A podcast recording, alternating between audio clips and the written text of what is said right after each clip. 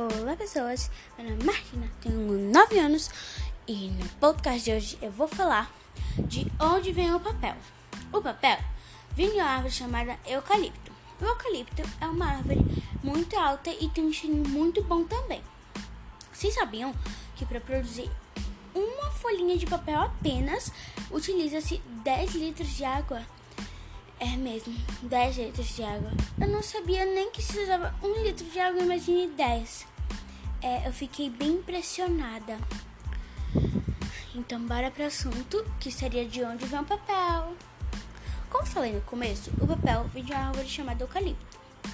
O eucalipto, ele é cortado e mandado para as fábricas, que lá ele é picotado e descascado para ser transformado em papel.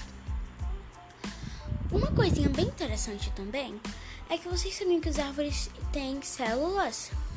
É, e nessas células tem um produto chamado celulose e com ele nós também conseguimos produzir o papel.